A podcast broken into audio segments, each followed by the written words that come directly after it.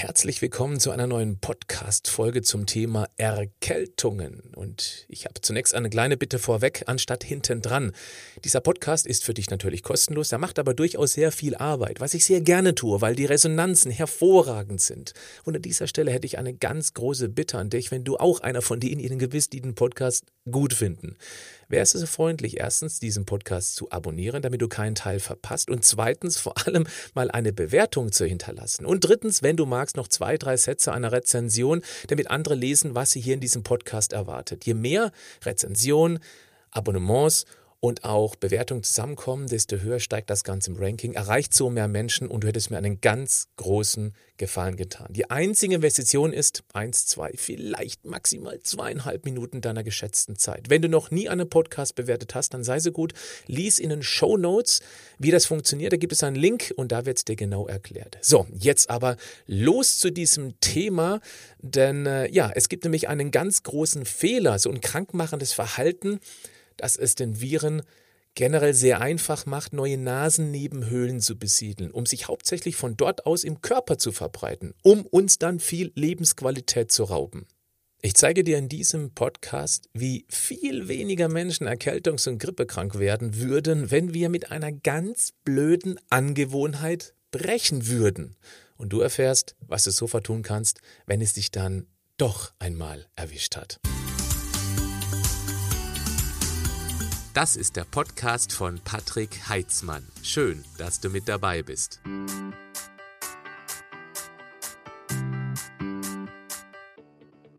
Wenn es draußen nass und kalt ist, suchen offensichtlich Grippeviren besonders gerne feuchtwarme Orte auf, um es sich dort kuschelig zu machen. Die Nase ist ein sehr beliebter Urlaubsort. Aber wie kommen die denn da eigentlich hin? Ja, über die Luft schaffen es einige sportliche Grippeviren. Die meisten schmieren wir aber selbst an den Körpereingang, natürlich unbemerkt. Jeden Tag fassen wir uns ungefähr alle vier Minuten ins Gesicht. Glaubst du nicht? Dann versuche dich einmal ganz bewusst darauf zu konzentrieren. Du wirst erstaunt sein. Ja, und dann grappeln die kleinen Drecksäcke in den Riechsensor. Aber wie kommen die an die Hände? Hast du mal beobachtet, wie fast alle da draußen niesen? Hm, du vielleicht auch? In die Hände! Ja, das ist ja auch freundlicher, als wenn man andere direkt ins Gesicht rotzen würde. Wenn wir aber in die Hände niesen, was ja fast alle machen, schießen wir da eine ordentliche Ladung Grippe-Rambos rein. Und wäscht sich jetzt jeder direkt danach die Hände? Ja klar, es wird am Kittel abgeschmiert. Das reicht aber nicht. Natürlich bleiben ein paar am Kittel hängen, aber die Überzahl freut sich jetzt über den Transport an Haltestangen in öffentlichen Verkehrsmitteln, Türklinken und den westlich etablierten freundlichen Händedruck. Den Handgruß, den freundlichen Danken abzulehnen, das wäre eine Möglichkeit, ist aber nicht so einfach durchzusetzen. Deshalb, wenn sich in der typischen Erkältungszeit Hände berühren, dann kann es schon sehr hilfreich sein, möglichst bald danach die Hände zu waschen spül die Krankmacher Richtung Klärwerk. Es müssen sich ja nicht mal Hände berühren. Es reicht ja schon aus, wenn du Haltestangen und Türklinken anpackst oder einfach den Fahrstuhlknopf drückst und dann irgendwann mit dem Finger Richtung Nase lenkst. Von mir aus kannst du mich paranoid nennen. Ich vermeide in der Öffentlichkeit so gut es geht das Anfassen von Kontaktstellen. Bei Türklinken ziehe ich meine Klamotte vor. Knöpfe drücke ich schon immer mit dem Finger Knöchel, weil die Spitze doch dann dichter am Gesicht dran ist als der Knöchel des Fingers. Und ich mache auch als Virenverteiler einfach nicht mehr mit, weil ich mir niemals in die Hände niese.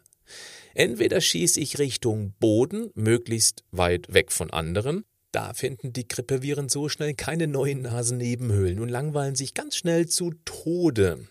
Oder ich schaffe es noch rechtzeitig in ein Taschentuch.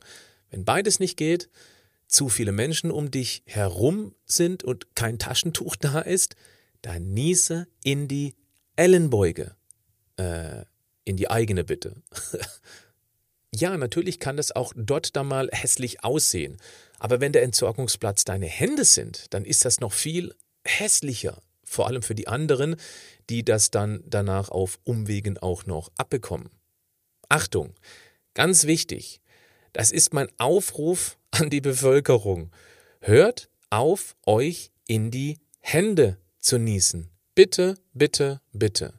Und bringt das auch euren Kindern bei, die Ellenbeuge zu benutzen statt die Hände. Je mehr Menschen das hinbekommen, desto weniger Verteilerstationen haben die Drecksackviren. Also vielen Dank. Danke, danke, danke. Und was tun, wenn es uns dann doch erwischt hat? Dann schubst dein Immunsystem an. Die müssen jetzt mit den Eindringlingen kämpfen. Das Immunsystem besteht hauptsächlich aus Eiweiß. Deshalb ist Eiweiß in der Kältungszeit besonders wichtig. Zink ebenfalls, weil dieses Mineral ganz schnell dezimiert wird wenn da drin eine Schlacht stattfindet. Vitamin C macht auch viel Sinn. Dann sollte es auch mal deutlich mehr als sonst sein. Und bitte komme jetzt nicht mit, ja, da muss man halt ein bisschen mehr Obst essen, dann passt das schon. äh, nein, das ist Quatsch.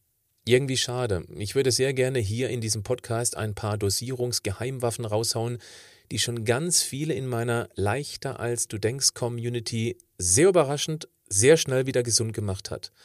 Aber in so einem öffentlichen Raum steht man unter ständiger Beobachtung und es könnte einige geben, die was dagegen hätten, wenn wir mit einfachsten, billigen Nahrungsergänzungsmitteln schneller gesund werden würden. Boah, noch mehr Konjunktiv geht nicht, oder? Deshalb keine Mengenangaben hier von mir zu frei verkäuflichen Nahrungsergänzungen, aber so viel darf gesagt sein. Auf alle Fälle mehr als das, was uns immer wieder aufgetischt wird. Das Wichtigste ist die Prävention. Weniger direkten Fingerkontakt mit potenziellen Virenversammlungsplattformen.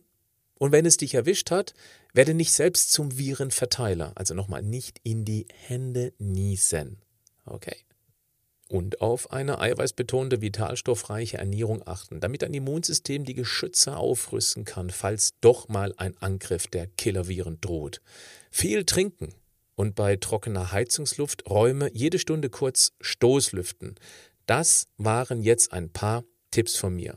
Und gerade in der Erkältungszeit gilt mein typischer Abschlusssatz mehr denn je, nämlich bleib gesund. Aber mach auch was dafür.